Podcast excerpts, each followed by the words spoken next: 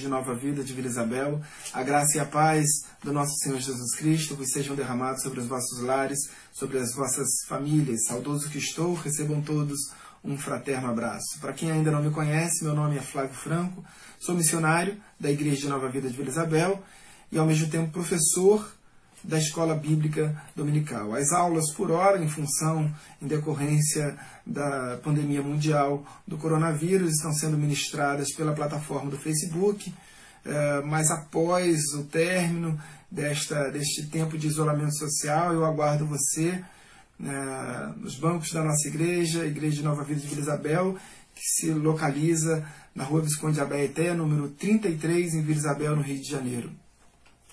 Escola Bíblica Dominical é lugar de conhecimento, lugar de difusão do conhecimento. Uh, nós estamos ministrando a cada domingo, às 9 horas da manhã, um tema diferente, mas um tema que é proposto pela igreja. Então, durante a ministração da aula de hoje, você já vai colocando ali uh, na sua mensagem, uh, dizendo o tema que você deseja aprender, ouvir na, no domingo que vem. Hoje é dia 10 de maio de 2020. Então, no domingo, dia 17 de maio, no domingo seguinte, nós teremos um, uma temática nova que será escolhida por você. Você bota ali uh, nas mensagens uh, o tema da sua, da sua proposição e, e, e o tema mais votado será a, a temática da aula de domingo que vem, domingo, dia 17 a igreja ela não deve ser apenas um, um, um paradigma uh, das suas das suas atitudes diárias, das suas atitudes cotidianas, não deve ser apenas um exemplo do, do nosso proceder diário. A igreja ela deve ser um paradigma do conhecimento, a igreja deve fomentar o conhecimento, porque é assim que Cristo nos vê, é assim que Cristo nos ensina, é assim que Cristo nos, nos exorta. De Gênesis a Apocalipse, a palavra de Deus nos exorta, nos admoesta acerca da importância do conhecimento. E não só da palavra de Deus. João capítulo 8, verso 32 diz, o próprio Senhor Jesus Cristo diz, e conhecereis a verdade, e a verdade vos libertará. João capítulo 17, mais precisamente no verso 17 também, uh, Jesus numa oração muito profunda, uh, muito verdadeira, diretamente com o Pai, ele, ele diz, Pai, santifica-os na verdade, a tua palavra é a verdade. Então Jesus nos ensina que, que o conhecimento da verdade é libertador. Ah, desde, desde a reforma uh, da igreja, a igreja não precisava de uma reforma, a igreja precisa de conhecimento da palavra de Deus. Os reformistas mais do que reformistas, Lutero, eh, Melancton, Calvino, eh, Comênio, um pouco depois, já no início do século XVII, e Comênio que foi considerado, que é considerado eh, o pai da pedagogia moderna, eles mais do que reformistas são difusores do conhecimento da palavra de Deus, do conhecimento geral. Veja que a primeira universidade protestante nasceu exatamente onde é o berço, a, a, a gênese da, da reforma protestante, é, é, o prelúdio, o local do prelúdio da reforma, que é Wittenberg. Então, a primeira universidade é a Universidade de Wittenberg, primeira universidade protestante. É, foi fundada em 1504 no local onde nasceu a Reforma Protestante, quando Martinho Lutero cola as 95 teses nas portas da igreja do Castelo de Wittenberg. A partir dali, muitas outras universidades hum, protestantes de cunho evangélico é, foram espalhadas pelo mundo a julgar que, é, a título de exemplo, de exemplificação, em que pese sejam centenas de universidades evangélicas protestantes, ah, precisamos compreender que dentre as maiores universidades do mundo, a sua grande maioria são universidades evangélicas. Yale, Yale foi fundada em 1701 por dez pastores evangélicos. Uh, Princeton, Princeton foi fundada em 1740 por pastores da igreja presbiteriana. Uh, a mais mais icônica, Harvard, Harvard tem esse nome em homenagem ao pastor John Harvard. E ela foi fundada com o objetivo é, com o objetivo primeiro de formar ministros da igreja congregacional. Então, a, a igreja ela não deve ser apenas um exemplo de, do nosso proceder diário, e assim e devemos ser, evidentemente, porque somos sal da terra, mas também como uh, exemplos de, de conhecimento da palavra de Deus. A temática de hoje é, é, é uma temática que fala sobre a importância do conhecimento. Se o nosso conhecimento nos conduz à verdade, a falta do conhecimento nos conduz, nos induz uh, e nos leva ao caminho do erro. Portanto, uh, mais do que nunca, o conhecimento se revela vital para a caminhada da fé cristã. O tema de hoje é: se se, se a Bíblia nos ensina uh, em Gênesis capítulo 1 que o Sol e a Lua e as estrelas foram criadas no quarto dia da criação, uh, a que luz o texto bíblico se refere em Gênesis capítulo 1, verso 3, quando diz assim: E, e disse Deus, haja luz, e houve luz. Pois bem, uh, voltamos à importância do conhecimento da palavra de Deus e eu quero compartilhar, porque antes de compreender o que aconteceu uh, em Gênesis capítulo 1, verso 3, é, é preciso a gente extirpar um pouco as possibilidades de erro. Ora, algumas pessoas, uh, não, não somente no campo da teologia sistemática, mas alguns aventureiros da teologia, uh, aventureiros é, no sentido é, pejorativo mesmo da palavra em relação ao conhecimento, porque o conhecimento deve ser buscado é, como, como, como o caminho da verdade, o caminho da revelação da verdade. É, e algumas pessoas sugerem que aquela luz que está, que está apontada em Gênesis capítulo 1, verso 3, é o Senhor Jesus Cristo primeiro grande erro desta, desta assertiva. Porque diz lá em João capítulo 1, verso 1, que no princípio era o Verbo, e o Verbo estava com Deus, e o Verbo era Deus. Portanto, Jesus Cristo, como Deus, como, como um ser divinal, porque diz a palavra que ele era Deus, ele não pode ser o objeto da criação de Deus. Quando Deus disse haja luz, e disse Deus haja luz e houve luz. Então essa luz não pode ser, é, não pode ser Cristo, porque Cristo é Deus. Ora, Deus não pode criar Deus. Deus é Deus e ponto final. Jesus Cristo não é um objeto da criação de Deus. Jesus é Deus.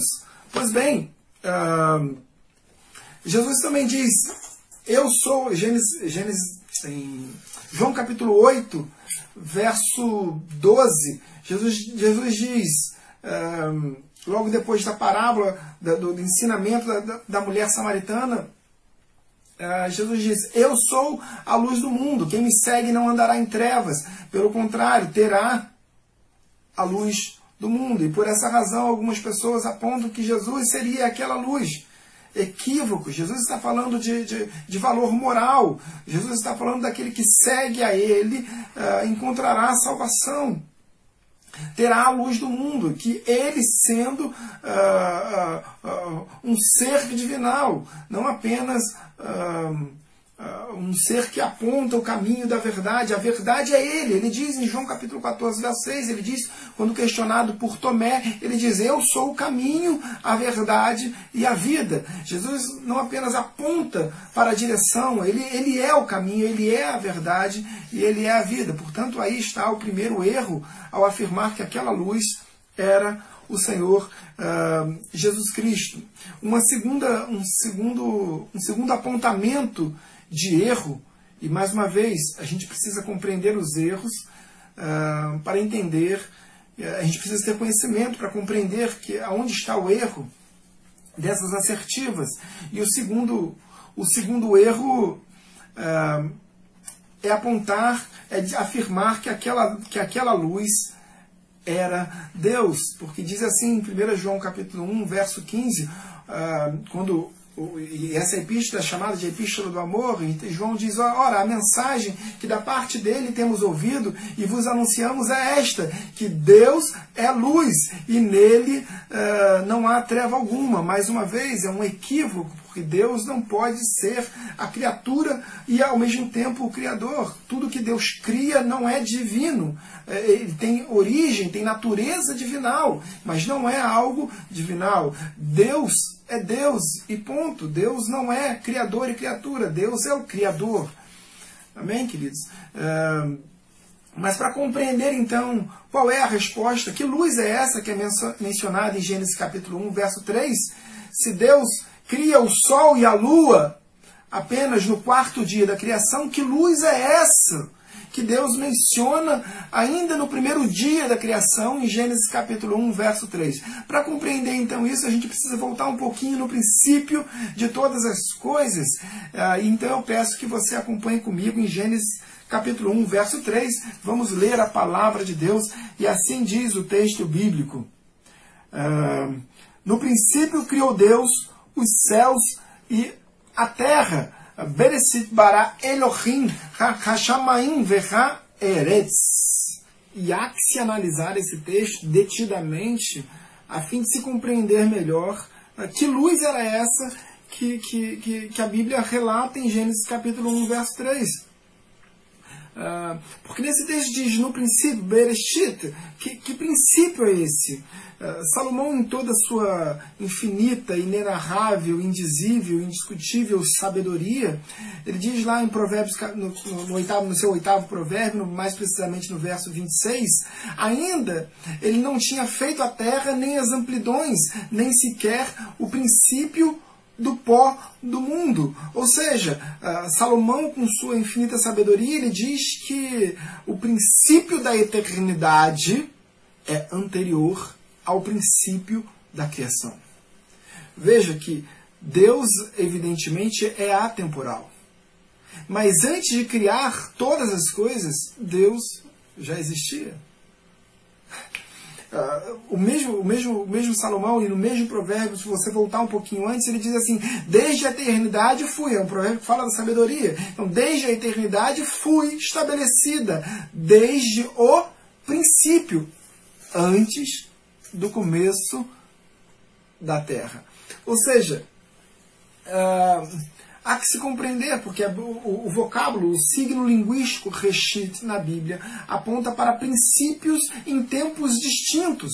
Nem sempre o princípio é o início de todas as coisas. Aquele, aquele vocábulo, aquela palavra no hebraico, ela pode significar uh, um princípio em relação àquele determinado momento, aquele, aquele, aquele determinado tempo na história. Se nós uh, nos recordarmos no texto de Jeremias, capítulo 28, exatamente no primeiro verso, ele diz assim: no mesmo ano, no reinado, uh, no princípio do reinado de Zedequias, rei de Judá, isto é, no quarto ano do quinto mês, fica por aí. Veja, é, para, para Jeremias, o Reshit é já o início do, da, da, do, do, segundo terço, ou seja, dos 11 anos do reinado do rei Zedequias.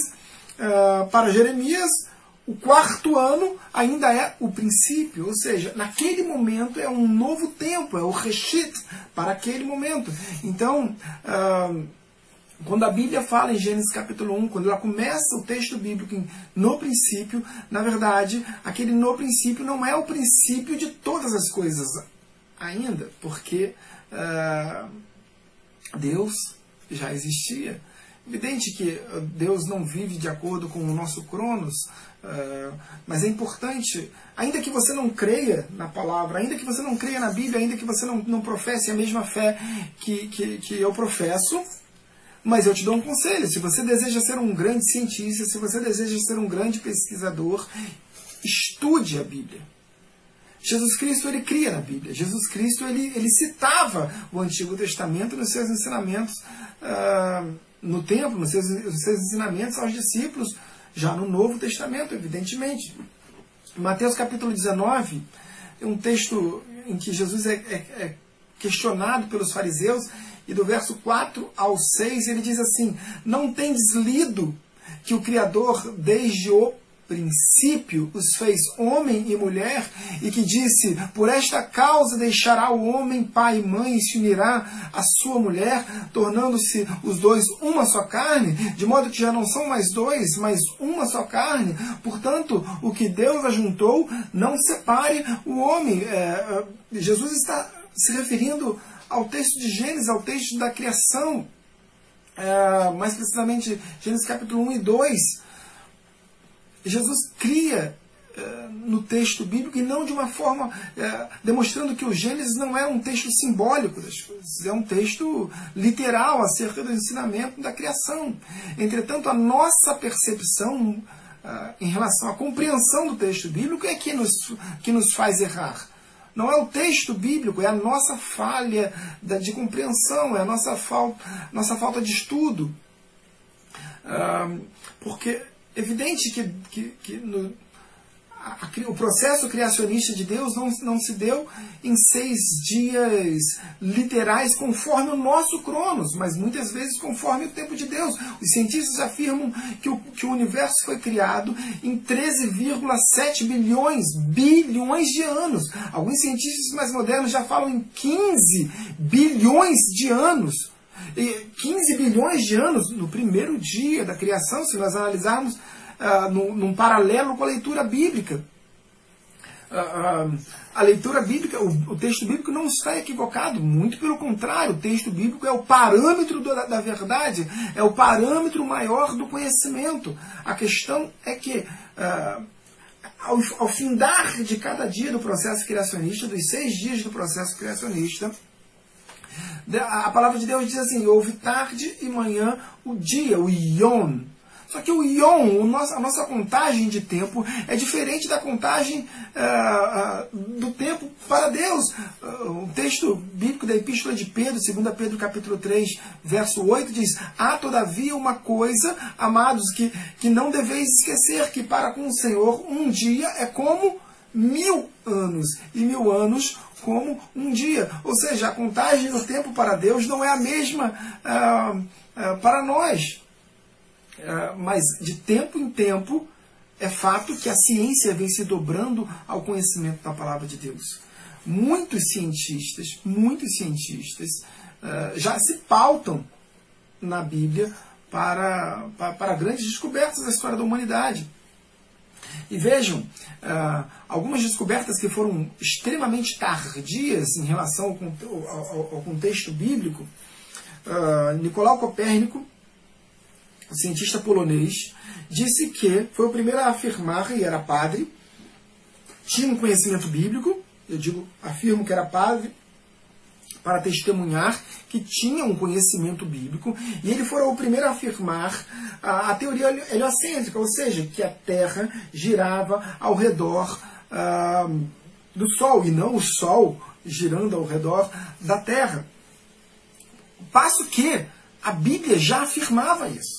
Em Lucas capítulo 17, versos 34 a 36, acompanha a leitura, diz assim: Naquela noite dois estarão na cama, um será tomado e deixado o outro. Duas mulheres estarão juntas moendo, uma será tomada e deixada a outra. Dois estarão no campo, um será tomado e o, e o outro deixado. Ou seja, no mesmo momento, no exato momento da volta de Jesus, a Bíblia diz que em determinado lugar do planeta duas pessoas estarão dormindo, porque é noite. A Bíblia expressamente ela diz que é noite. Mas do outro lado do planeta, portanto, dia, duas pessoas estarão ah, ah, ceifando, estarão no campo, estarão trabalhando. Por quê? Porque é dia. Ah, mas esse texto bíblico não é tão claro acerca ah, da Terra ser redonda e acerca da te teoria heliocêntrica, mas Isaías, o texto de Isaías, ou seja, 600, 700 anos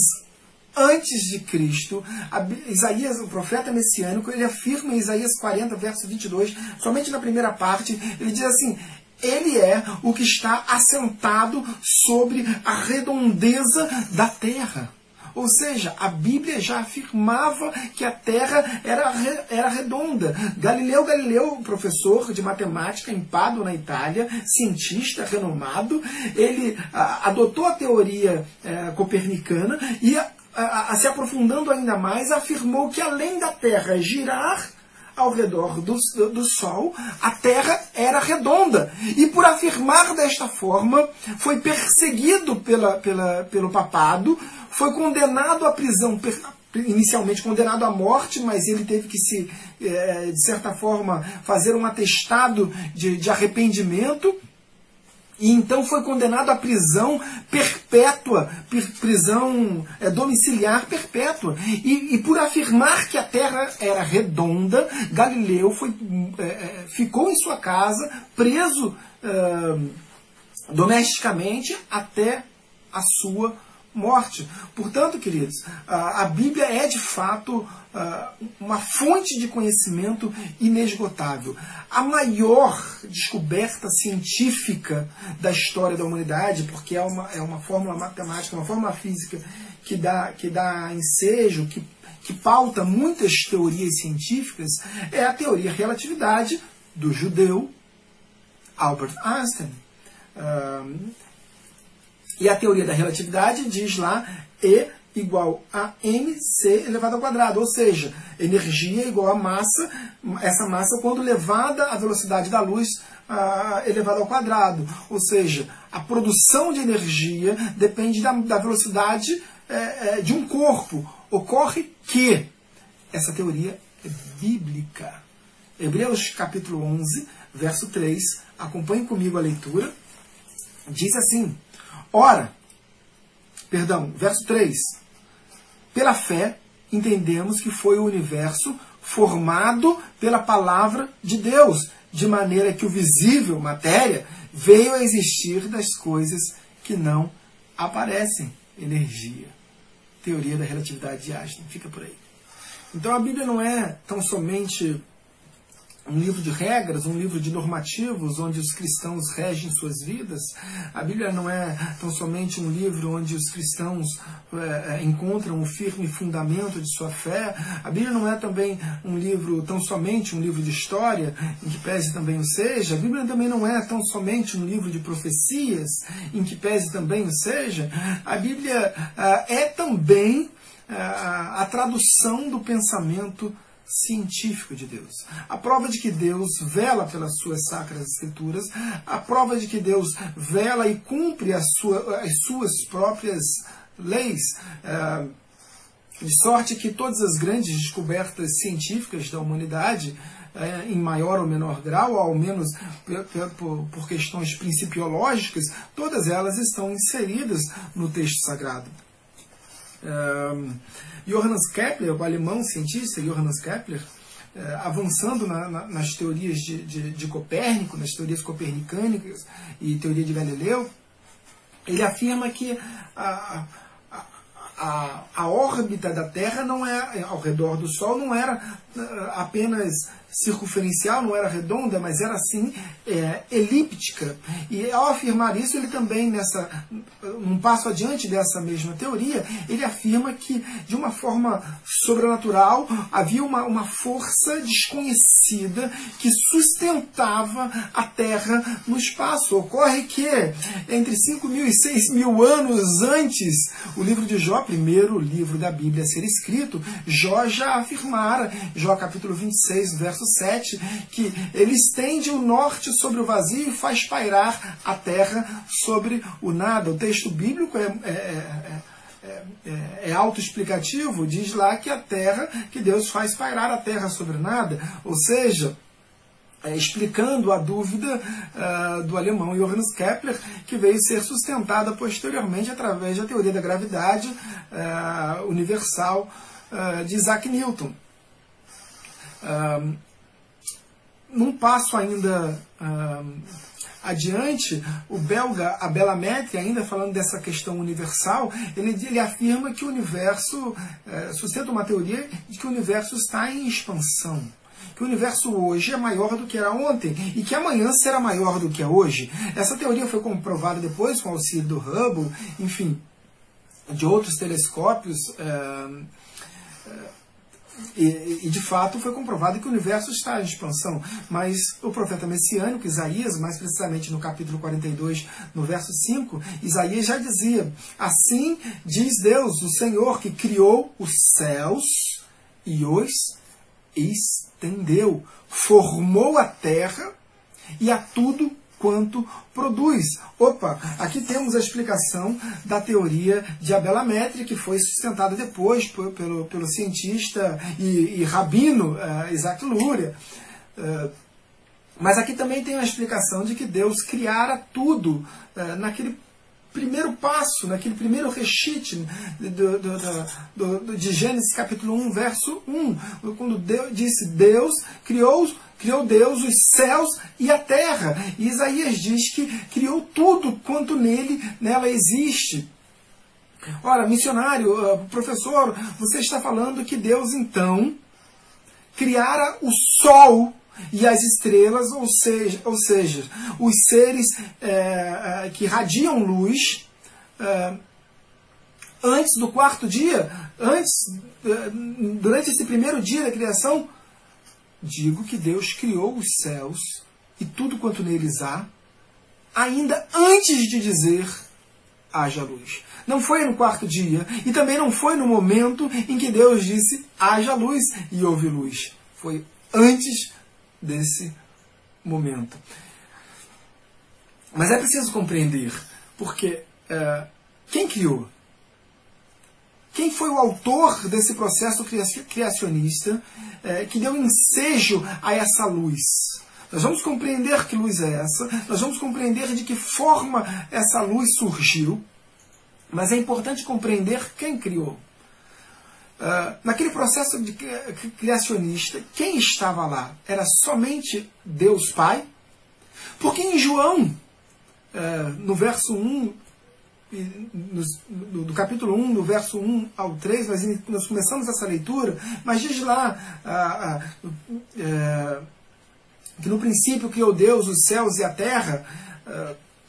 Aliás, no princípio era o Verbo, e o Verbo estava com Deus, e o Verbo era Deus. E continuando esse verso, ele diz assim: E ele estava no princípio com Deus, todas as coisas foram feitas por intermédio dele, e sem ele, ou seja, sem Cristo, nada do que foi feito se fez. Ou seja, Cristo Jesus estava em Gênesis capítulo 1, verso 1, no processo criacionista. Mas uh, a Bíblia diz, Bereshit bara Elohim.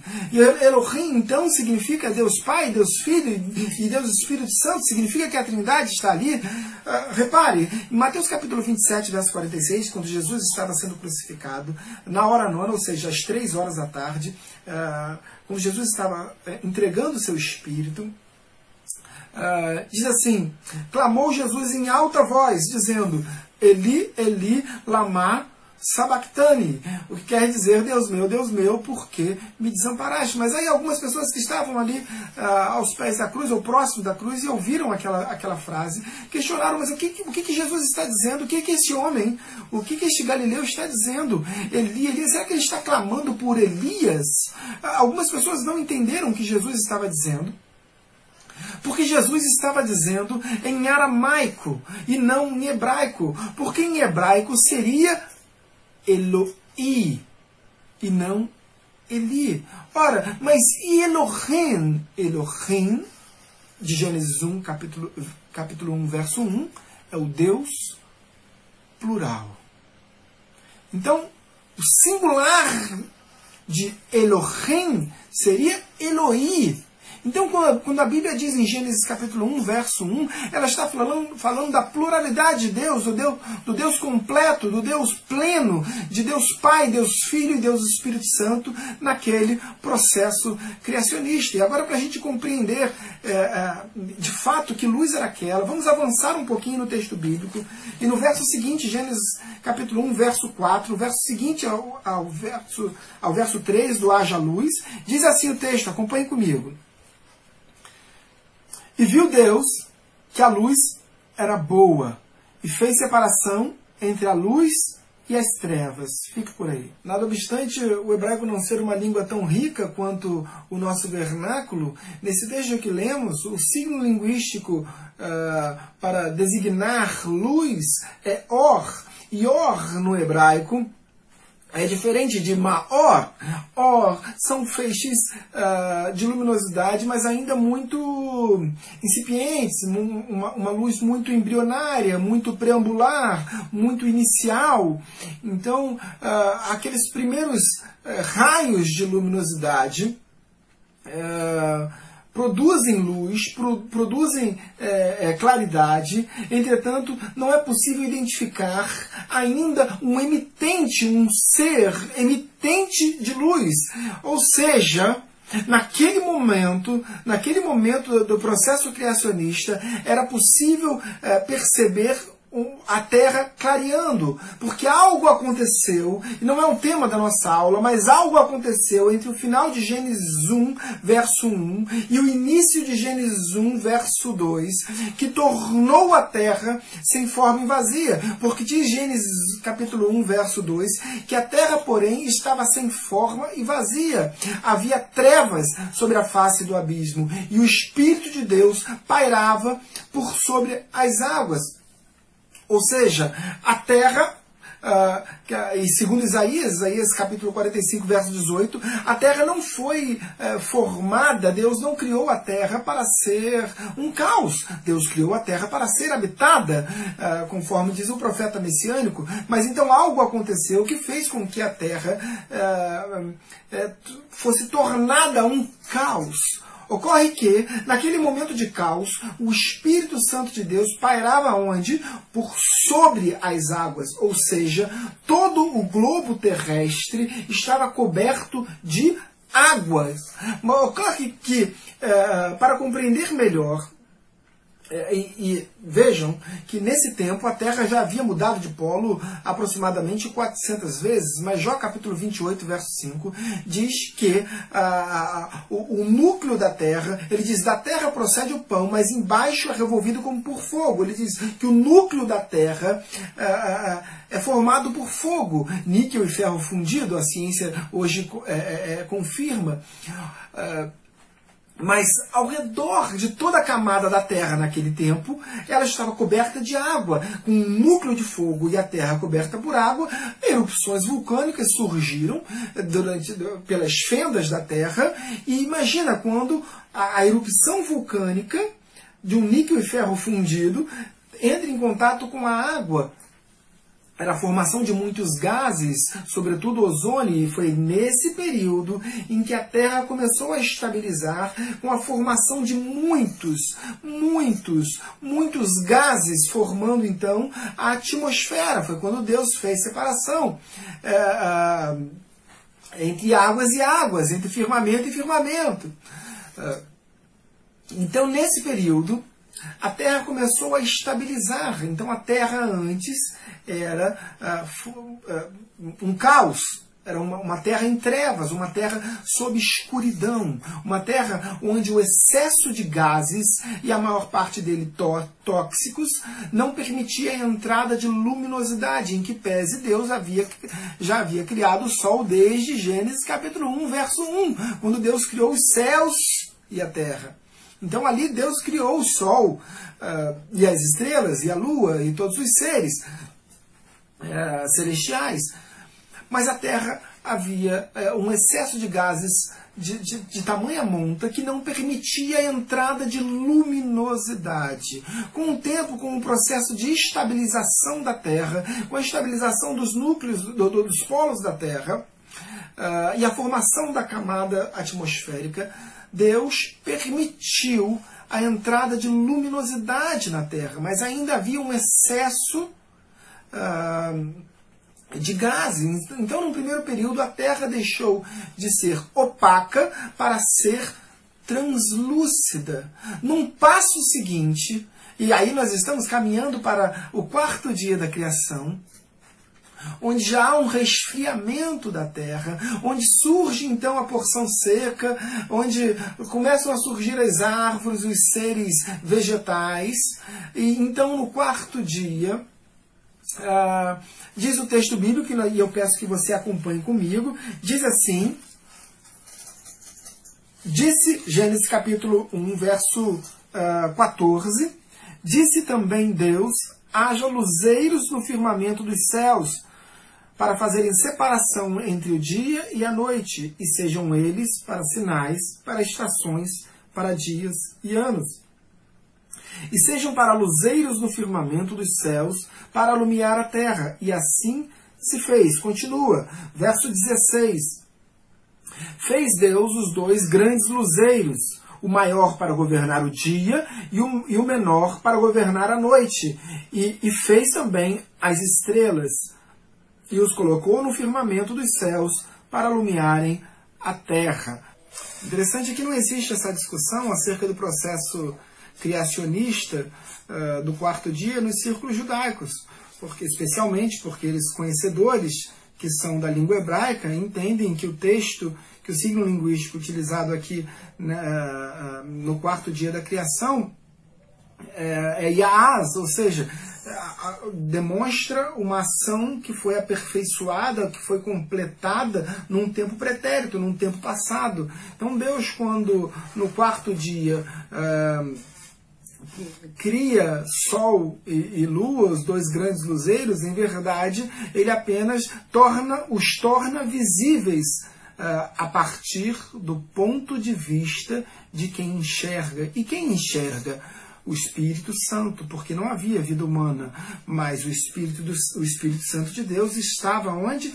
Sobre a face das águas. Então, o ponto de vista de todo esse processo criacionista de Gênesis 1, uh, uh, do, do, quarto, do primeiro, segundo, terceiro, quarto, quinto e, e sexto dia, é o ponto de vista de quem está enxergando, ou seja, através de uma antropomorfia, ou seja, uh, atribuindo características humanas ao Espírito Santo apenas para que a gente possa compreender melhor o texto bíblico, evidentemente. Então, o Espírito Santo estava sobre a face das águas e ele enxerga nesse quarto dia Sol, os, os, os corpos celestes, né? Sol, Lua, estrelas, enfim. Uh, então, eu espero ter respondido uh, esse grande questionamento que era uh, que luz era essa de Gênesis capítulo 1, verso 3, que quando disse Deus haja luz, se o sol e a lua foram criados no quarto dia. Então, a resposta é que o sol e a lua não foram criados no quarto dia, eles foram criados lá no princípio, eh, no Bará, no, no Bereshit Bará e Elohim, eh, no processo de estabilização, a Terra foi de opaca, passou a ser translúcida e depois transparente, permitindo inclusive um acúmulo de oxigênio na troposfera, o que faz, o que torna possível então a partir do quinto dia a existência de vida animal. Né? É, é, é, todo o processo criacionista de Deus. Hum, então é isso, espero que vocês tenham gostado da aula, espero que, que a aula tenha edificado as suas vidas, a, a minha vida foi edificada também. Uh, vamos encerrar aqui, encerrar evidentemente com uma oração e de uma forma muito especial eu quero orar pelas mamães da igreja uh, e de uma forma mais especial ainda eu oro pelas mães que envolvem a minha vida, a minha mãe e a mãe das minhas filhas. Então, Beijo no coração. Rosa Pompom, minha mãe, Rosaura, te amo muito. Beijo, uh, minha esposa, que amo demais também. Priscila, mãe das minhas filhas. Feliz Dia das Mães para vocês. Feliz, feliz Dia das Mães para todas as mães da Igreja de Nova Vida de Vila Isabel. Vamos orar, feche seus olhos. Senhor meu Deus, meu Pai, em nome de Jesus, graças te damos. Obrigado a Deus pelo ensinamento. Obrigado, Deus, porque crescemos através do conhecimento das tuas sacras escrituras. Deus, é, obrigado porque a partir de hoje compreendemos um pouco mais sobre a tua vontade, sobre as nossas vidas. pedimos, ó Pai, que o Senhor continue a nos abençoar, a nos guardar, a impor as suas mãos sobre as nossas vidas, destra de proteção, nos guarda da enfermidade, da enfermidade da alma, do espírito, da enfermidade do vírus.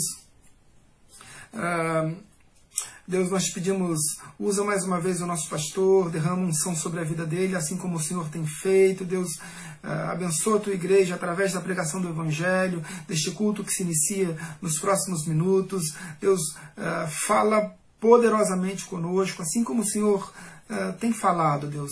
Oramos em nome de Jesus. Amém e amém. Queridos, Deus abençoe vocês, beijo no coração, saudades enormes. Até daqui a pouco no culto e até domingo que vem na próxima EBD. Deus abençoe a todos. Tchau, tchau.